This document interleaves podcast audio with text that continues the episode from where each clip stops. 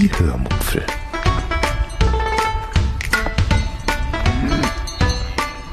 Aus dem Tagebuch einer Allgäuerin.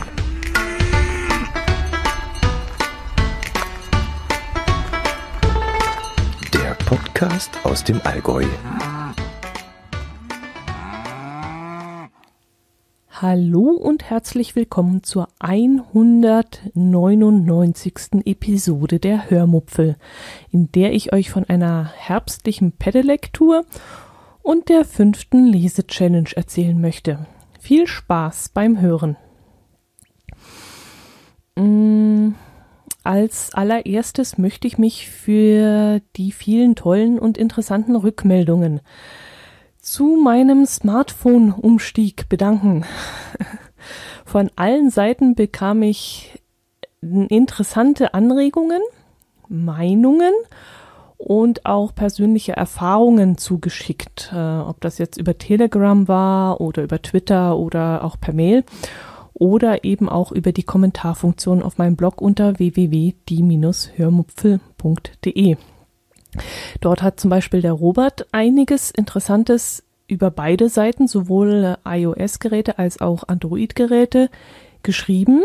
Er hat wohl auch einmal versucht, vom iPhone wegzukommen, ist dann aber, wie er schreibt, reumütig zurückgekehrt. Allerdings nutzt er geschäftlich immer noch ein Android-Gerät und konnte hier auch einige Vor- und Nachteile aufzählen. Ich habe aus seinen ausführlichen Kommentaren eine ganze Menge rausziehen können und bin dann schlussendlich, als ich alle meine eigenen Nutzungsgewohnheiten und meine eigenen Wünsche, Ansichten und so weiter in die Waagschale geworfen habe, auf ein Fazit gekommen. auf ein Fazit gekommen, das war gerade meine Erinnerung, dass ich was trinken sollte. Ähm, nämlich, dass ich ähm, dass der Umstieg auf Android, glaube ich, für mich sehr gut gewesen ist. Also ich denke, ich werde damit sehr glücklich werden. Wenn ich alles dabei in Betracht ziehe, was mir bei einer Handynutzung wichtig ist, dann glaube ich, bin ich bei meinem Samsung sehr gut aufgehoben. Aber da sprechen wir am besten in einem Jahr nochmal darüber. Vielleicht ist da meine Meinung inzwischen dann anders, aber ich bin ziemlich zu, zuversichtlich, dass es für mich die richtige Entscheidung war, umzusteigen. Gut, ähm, vielen Dank noch einmal an alle, die mir da so hilfreiche Tipps und Anregungen gegeben haben. Ich habe daraus wirklich sehr, sehr viel ziehen können. Vielleicht habe ich ähm, das in meinen manchmal doch recht kurzen Antworten, die ich so zurückgeschickt habe, nicht richtig rübergebracht. Aber ihr habt mir damit wirklich sehr, sehr, sehr sehr geholfen. Ja, kurze Antworten. Ähm, es war diese Woche ziemlich stressig für mich. Äh, in der letzten Episode hatte ich noch gesagt, dass es bei mir gerade recht ruhig zugeht und ich ganz entspannt bin. Tja, und dann ändert sich das so rapide. Ich hatte eine sehr vollgestopfte Woche, äh, in der zur zur renovierenden Wohnung, zu renovierenden Wohnung ist auch nicht viel passiert ähm, aufgrund der fehlenden Zeit. Ich habe in zwei Räumen den PVC-Boden per Hand rausgerissen, nachdem ein Maler äh, kurz mal bei uns war und einen Blick drauf geworfen hat und uns gesagt hat, dass wir den PVC-Boden erst einmal rausreißen sollen und danach können wir bei ihm eine Maschine leihen, mit der wir dann den Boden abschleifen können. Da, wo es ging, habe ich dann schon einmal angefangen, den PVC mit roher Gewalt rauszureißen. An manchen Stellen konnte ich das äh, allerdings nur mit, mit der Hilfe meines Herzallerliebsten zusammentun, beziehungsweise mit der Unterstützung einer Maschine. Da war der PVC nämlich so fest am Boden verankert, dass wir echt Probleme hatten. Dann hatten wir einen Termin mit dem Küchengestalter und das nahm auch Zeit in Anspruch und ich musste auch noch mein Auto zum Kundendienst bzw. TÜV und auch zur Reparatur bringen.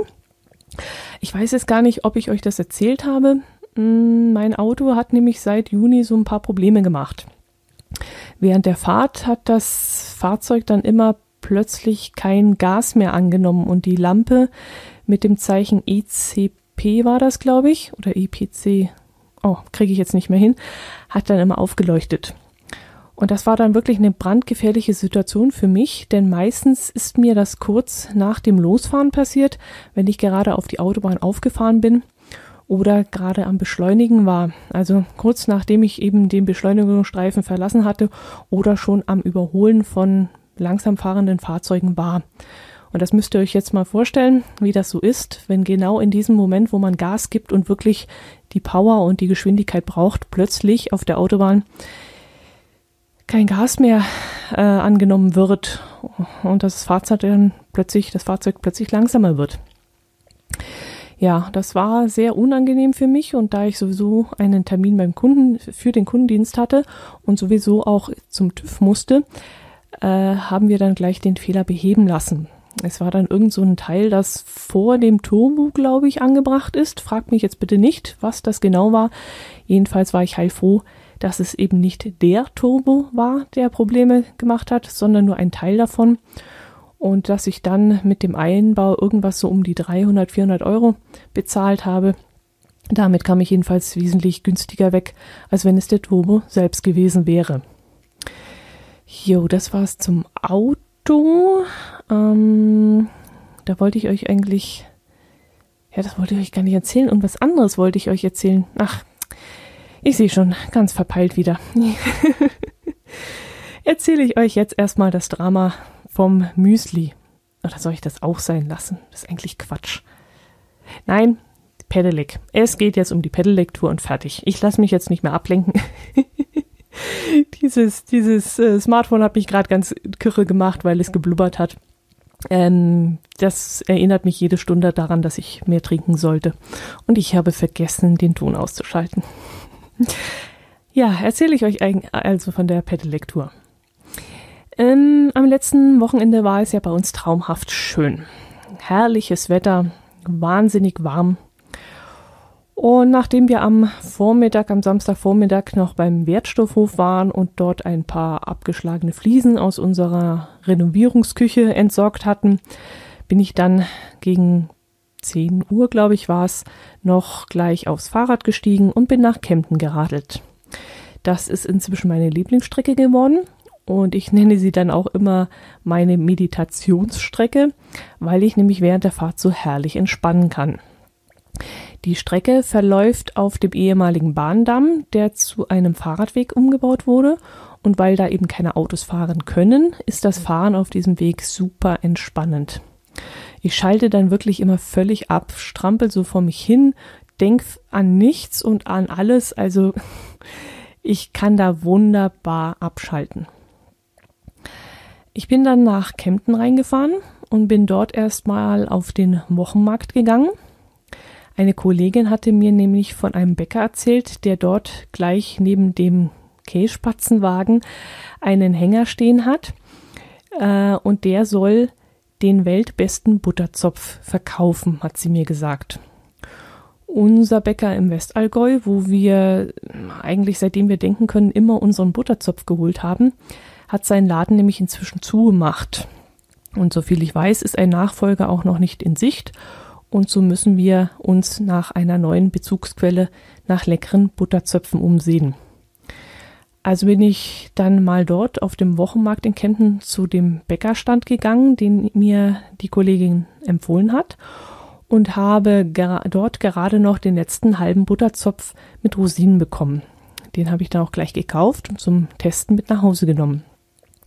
Ja, er war in Ordnung, aber an den Butterzopf des Westallgäuer Bäckers kommt er um Länge nicht ran.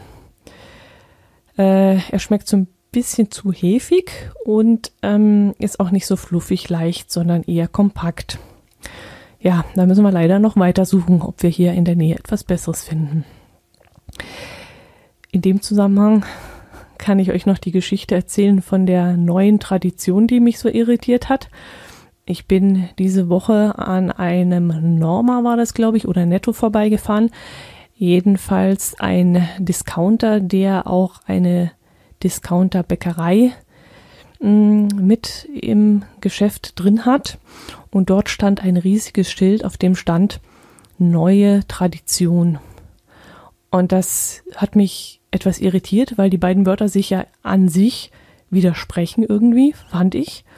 Und als ich dann auch noch gesehen habe, dass das so eine, mh, hm, ja, so eine Einheitsbäckerei ist, die eben ihre Rohlinge in einer Fabrik herstellen lässt und dann eben nur noch aufbackt, wurde es mir dann doch schon ein bisschen anders. Und ich war mir relativ sicher, dass ich diese neue Tradition nicht haben möchte und dann doch lieber die alte Tradition und die schönen alten Bäckerläden haben möchte, wo die Auswahl vielleicht nicht ganz so groß ist, aber wo eben in jeder Bäckerei das, ähm, die Backwaren noch anders schmecken und nicht eben dieses Einheitsgedöns.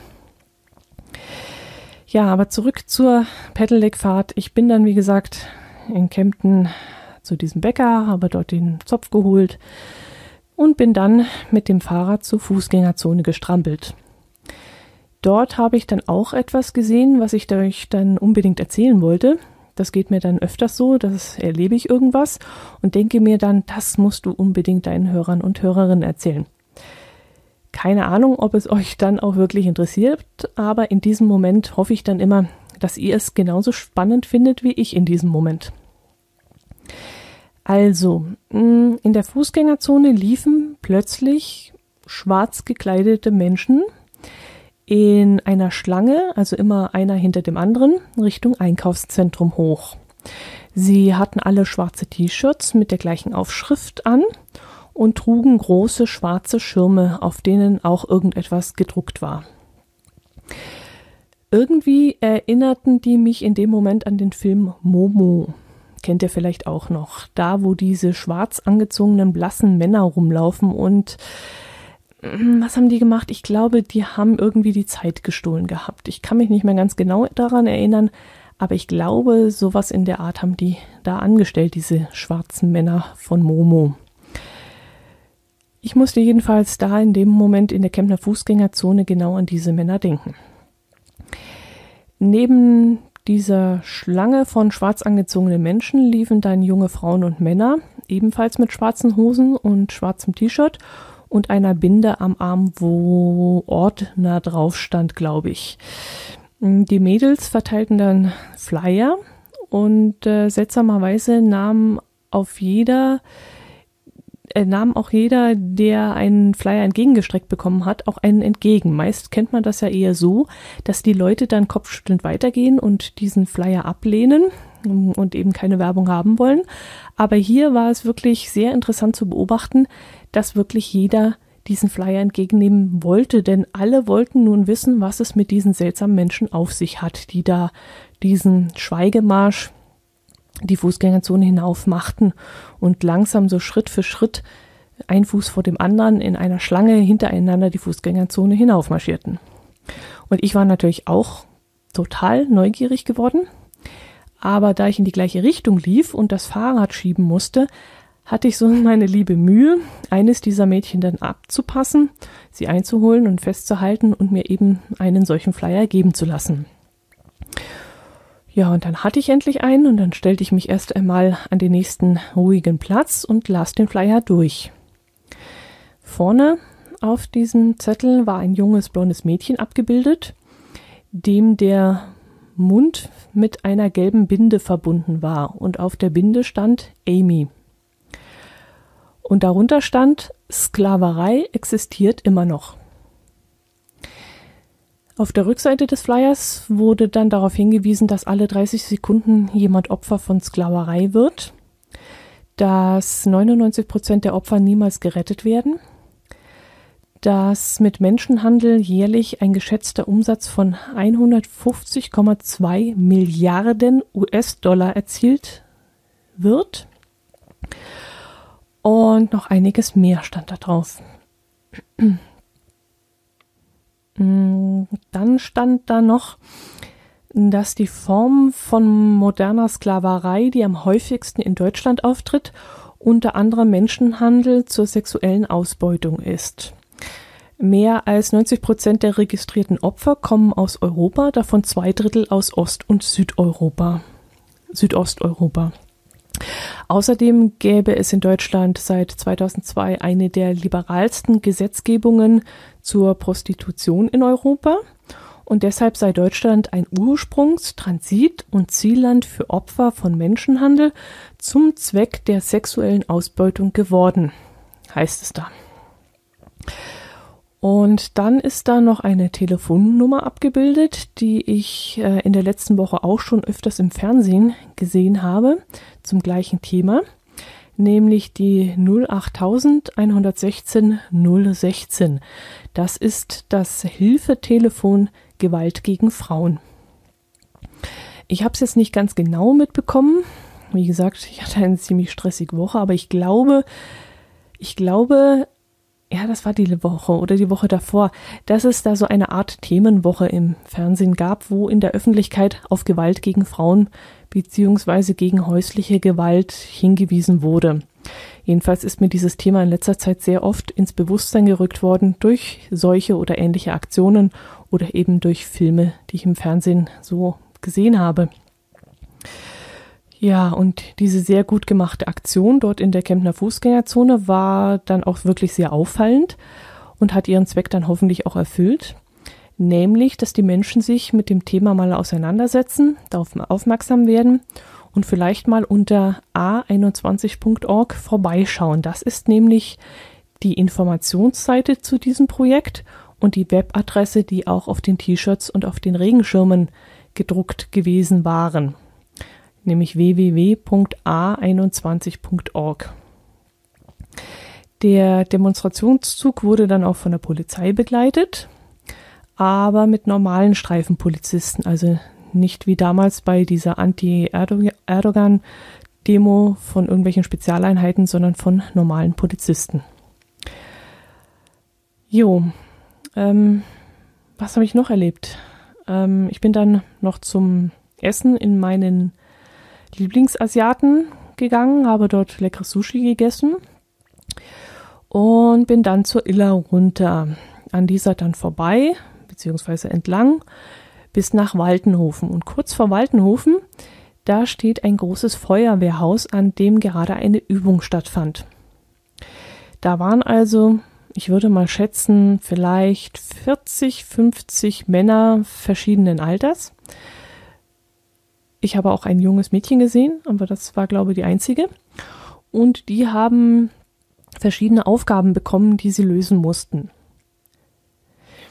Da war zum Beispiel mit umgekippten, also zur Seite gedrehten Bierbänken und Biertischen ein Parcours gebaut worden, durch den die Männer einen Fußball buxieren mussten aber nicht auf normale Art und Weise, mit dem Fuß zum Beispiel, sondern mit einem Wasserstrahl, der aus einem Feuerwehrschlauch kam.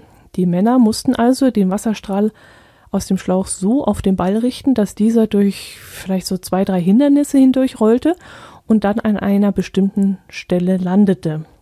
Ich weiß jetzt nicht, ob da die Zeit gestoppt wurde oder ob es nur darum ging, die Aufgabe überhaupt zu lösen, aber die Aufgabe an sich schien schon nicht ganz einfach zu sein. Vor allem in dem Moment, wo der Ball in einer gewissen Entfernung zu liegen kam, da musste der Feuerwehrmann nämlich dann den Strahl wohl nicht direkt auf den Ball richten, sondern musste das Wasser eher von oben aus der Luft auf den Ball drauf plätschern lassen, damit er eben dorthin rollte, wo er sollte. Und das war dann mal sehr, sehr interessant und ich habe dem ganzen Treiben dann schon eine ganze Weile zugeguckt. Und nebenher gab es dann noch eine Übung, bei der sich vier Feuerwehrmänner nebeneinander in einer Reihe aufstellen mussten. Jeder hatte einen Sack in der Hand, in den er zuvor ein vielleicht, ah, lasst mich schätzen, ich bin doch da so schlecht drin, acht Meter langes Seil gerollt hat. Fünf Meter? Ich weiß es nicht, lasst es acht Meter gewesen sein. Und den Sack musste der Feuerwehrmann dann diese circa acht Meter von sich wegschleudern und dabei einen Pylonen möglichst nahe kommen. Also ein Sack mit diesem Seil und er schleuderte den Sack dann weg, behielt das Seil dann in der Hand und das Seil rollte sich dann aus durch die Wucht des, äh, der, durch die Wucht des Wurfes und dann musste dieser Sack immer noch ein Ziel treffen, nämlich ein Pylon, der dort aufgestellt worden war. Und dazu gehörte wirklich sehr viel Geschick und auch sehr viel Kraft dazu. Und der Sack sah dann auch ziemlich schwer aus. Und vor allem musste er, der Feuermann, Mann, ja so viel Wucht äh, in diesen Wurf werfen, äh, legen, damit der Sack dann trotzdem noch das Ziel erreichte. Obwohl das Seil ja während des, des Wurfs auseinandergewickelt wurde und dadurch ja diesen Wurf auch enorm gebremst hat. Also diese Übung, da hätte ich vermutlich völlig versagt. Erstens hätte mir die Kraft gefehlt und zweitens auch das Geschick. Also da wäre bei mir gar nichts gegangen. Ich habe mich dann ein paar Minuten, wie gesagt, dorthin gestellt, habe dem ganzen Treiben zugeschaut und ähm, fand das wirklich sehr, sehr interessant. Ich überlege gerade, da war noch irgendwas anderes. Die haben noch eine Übung gemacht. Aber ich komme jetzt echt nicht mehr drauf. Ich weiß es jetzt nicht mehr. Jo, gut. Habe ich vergessen. Ein Gedächtnis wie ein Sieb. Ähm, soll ich euch von dem Müsli erzählen? Ich sollte euch eigentlich von dem Müsli erzählen. Ach, ich weiß nicht, eigentlich ist das uninteressant. Erzähle ich euch lieber von der Lese-Challenge. Das habe ich euch ja letzte Woche auch schon angeteasert und da muss ich es jetzt auch wirklich liefern. Mm, wir haben wieder eine neue Lese-Challenge gestartet. Wir hatten ja eine etwas längliche Sommerpause gemacht und jetzt ging es eben Anfang Oktober wieder damit los, dass alle aus der Lese-Challenge Telegram-Gruppe ein Buch vorschlagen durften, das sie gerne lesen wollten. Als das dann erledigt war, durften alle in einer geheimen Wahl ihre drei Favoriten wählen. Das Buch, das man am liebsten lesen wollte, bekam dann drei Punkte, das zweite zwei Punkte und das dritte einen Punkt. Der Rest der Bücher, der vorgeschlagenen Bücher ging dann leer aus. Sein eigenes Buch durfte man denn übrigens nicht wählen. Auf Platz drei der Wahl, der gesamten Wahl, landeten dann gleich zwei Bücher, nämlich Se Sekulum, ich hoffe, ich spreche das jetzt richtig aus, Saekulum von Ursula Poznanski und Drohnenland von Tom Hillenbrand. Auf Platz 2 mit 18 Punkten landete dann DNA von einer isländischen Autorin, deren Namen ich jetzt garantiert nicht aussprechen kann. Und der Sieger mit 21 Punkten war dann der Thriller Abgeschnitten von Sebastian Fitzek. Das Buch haben wir uns dann äh, alle bestellt. Manche nutzten dazu irgendwelche Second-Hand-Buchportale, wenn ich das richtig verstanden habe. Andere luden dann äh, das Buch als E-Book herunter. Relativ viele sogar, glaube ich. Obwohl, wartet mal. Ähm, ich kann da gerade mal reinschauen weil ich nämlich mich selbst gefragt habe, wer was liest. Ähm, eins, zwei, drei, vier, fünf, sechs, sieben, acht lesen das Buch als E-Book und fünf, sechs lesen es als Holzversion und vom Rest habe ich keine Angaben beziehungsweise habe da nichts notiert. Also äh, das hält sich relativ die Waage. Ja, abgeschnitten. Das Buch handelt von dem Rechtsmediziner Paul Herfeld, der im Kopf einer Leiche während der Obduktion eine kleine Kapsel findet.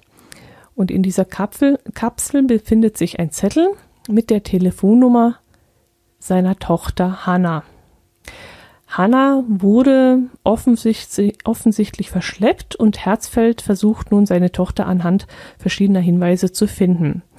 Der Weg führt ihn dann zwangsläufig nach Helgoland, aber Helgoland ist zu diesem Zeitpunkt gerade von der Außenwelt abgeschnitten, weil ein furchtbarer Orkan tobt und niemand auf die Insel bzw. von dieser wieder runterkommt.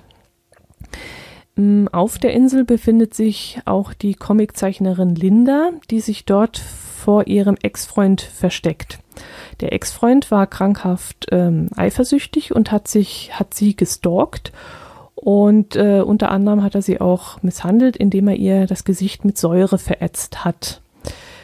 Ja, und jetzt laufen eben vermutlich diese zwei Geschichten irgendwie zusammen.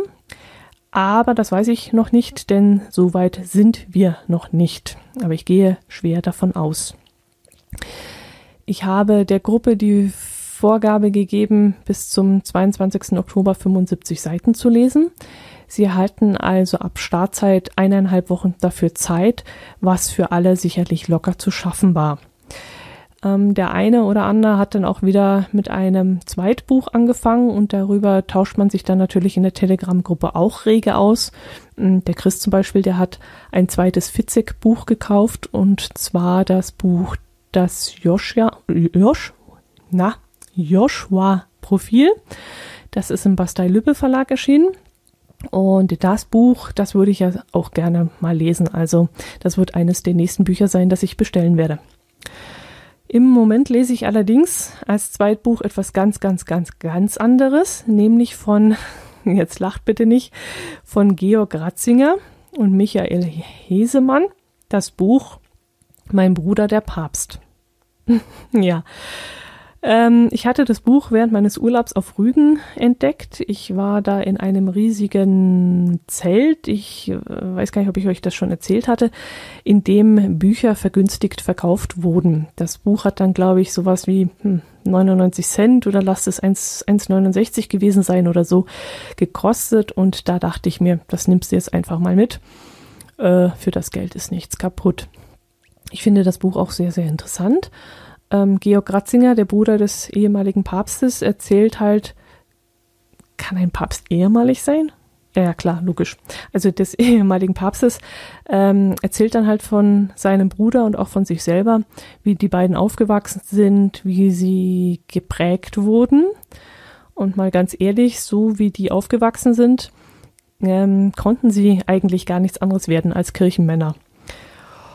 Äh, finde ich jetzt. Ähm, und dann erzählt er noch, wie sie Soldaten wurden, wie sie gesund aus dem Krieg zurückkamen.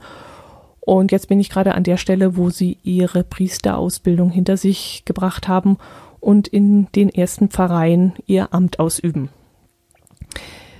Im Moment ist das Lesen etwas zäh, weil ziemlich viele kirchliche Fachbegriffe genannt werden, die ich erstens nicht verstehe und die mich zweitens nicht besonders interessieren, muss ich ganz ehrlich sagen. Aber das wird sicherlich wieder interessanter und besser, denn irgendwann geht es ja Richtung Papstwahl und da bin ich schon sehr gespannt drauf. Äh, ja, ein ziemliches Kontrastprogramm, was ich da gerade lese. Aber dadurch, dass es zwei so dermaßen unterschiedliche Themen sind, kann ich sie auch gut auseinanderhalten. Ich kann auch sehr gut umschalten. Wenn es ähnliche Bücher wären, wenn die Geschichten sich irgendwie gleichen würden, dann würde ich die Bücher vielleicht eher durcheinander bringen. Aber so mit diesen doch sehr unterschiedlichen Stories hm, ist das ganz angenehm. Da kann ich schon umschalten zwischen den zwei Büchern.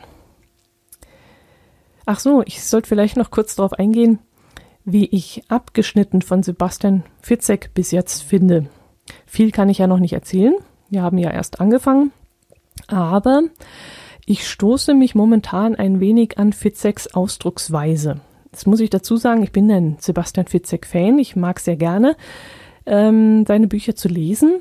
Allerdings hatte ich auch so ein bisschen das Gefühl, dass da sehr viel Quantität statt Qualität in letzter Zeit mh, hm, geherrscht hat. Also äh, der hat wirklich jedes Jahr ein Buch rausgehauen und das ist mir ein bisschen mh, mm, übel aufgestoßen, denn ich hatte so das Gefühl, die Qualität lässt nach. Gut, und in diesem Buch, wie gesagt, ähm, habe ich so ein bisschen meine Probleme mm, mit Fitzeks Ausdrucksweise. Er ähm, überspitzt vieles ziemlich krass, finde ich. Ich habe den Eindruck, dass er Szenen, die man vielleicht in zwei, drei oder gar vier kurzen Sätzen schreiben könnte, in einen einzigen Satz presst. Und dazu nutzt er dann auch alle Eigenschaftswörter, die er sonst vielleicht in drei, vier Sätzen verwendet hätte, die presst er eben in einen. Und dadurch wird das Ganze dann doch sehr gezwungen, überzogen, spannend, geradezu hysterisch also hysterisch spannend. Vielleicht durfte das Buch einfach nicht so viele Seiten haben, ich weiß es ja nicht. Und deshalb hat der Lektor vielleicht alles ein wenig eingedampft, äh, ja, was einzudampfen war. Ja, vielleicht hat er gesagt, guck mal hier, aus diesen zwei langen Sätzen kann man einen kurzen machen, wenn du Mm, die Wörter Adrenalin, Atem, Keuchen, Hetzen, Mobilisieren in einen Satz quetscht, dann sparen wir uns einen weiteren Satz und dann ist die Zeile auch noch kürzer und dann kriegen wir zum Schluss 100 Seiten weniger raus. Ich weiß es nicht. Aber warten wir auch mal ab. Ich bin mal gespannt, was da noch kommt. Bis jetzt äh, gefällt mir auf jeden Fall mal der Handlungsstrang, äh, vor allem der, der sich mit äh, der Comiczeichnerin beschäftigt, die von ihrem Ex-Freund geflüchtet ist. Und dieser Handlungsstrang, der gefällt mir wesentlich besser als zum Beispiel der andere von der entführten Tochter, wo, wie gesagt, diese überspitzte Szene sehr, sehr drastisch zu spüren ist. Ja, naja, gut, dass mir der Handlungsstrang mit der Comiczeichnerin gefällt, das liegt vielleicht auch an dem Video das ich euch auch mal in den Shownotes verlinken werde. In den E-Books nämlich gibt es wohl diverse Links, die uns Holzlesern leider vorenthalten werden. Wenn man dann diesen Links in den E-Books folgt, kommt man zu einem Video auf YouTube, in dem im Comic-Style die Geschichte von der Comiczeichnerin Linda erzählt wird. Und das fand ich irre gut gemacht erstens das Video an sich und zweitens die Tatsache, dass das in diesem Comic-Style gestaltet wurde. Und das passt ja total, weil ja diese Linda auch eine Comiczeichnerin ist. Also wie gesagt, ich verlinke euch das Video einfach mal in den Shownotes. Schaut euch das unbedingt mal an. Es ist wirklich echt super gemacht. Geht zwar relativ lang, hm, ich glaube so 16 Minuten oder so. Dafür, dass es ein YouTube-Video ist, ist das fast zu lang, aber es ist auch super gut gemacht und sehr, sehr spannend. Äh, wenn ich das richtig gelesen habe, spricht auch Sebastian Fitzig eine der Rollen, die da in diesem Video drin sind.